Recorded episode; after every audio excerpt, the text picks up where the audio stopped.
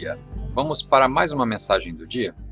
A escritura de hoje está no livro de Josué, capítulo 10, versículo 12. No dia em que o Senhor deu aos israelitas vitória sobre os amorreus, Josué orou ao Senhor diante do povo e disse: Que o sol pare sobre Gibeão e a lua sobre o vale de Ajalon.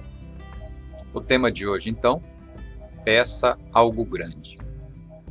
O texto de hoje nos diz que certo dia, quando Josué e o exército israelita estavam finalizando com vitória uma grande batalha no final do dia, ele sabia que não seria capaz de acabar com o inimigo a menos que tivesse mais luz do dia.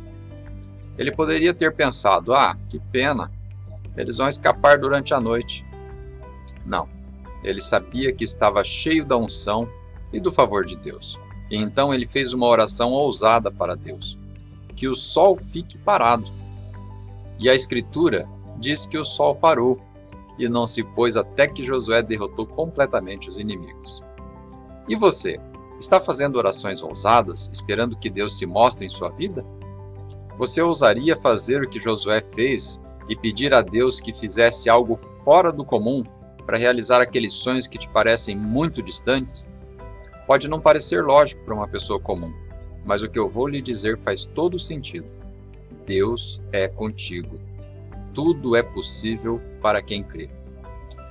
Peça, apesar das coisas que o inimigo continua sussurrando em seus ouvidos. Se você pretende atingir ao máximo seu potencial, você precisa aprender o princípio de pedir grande.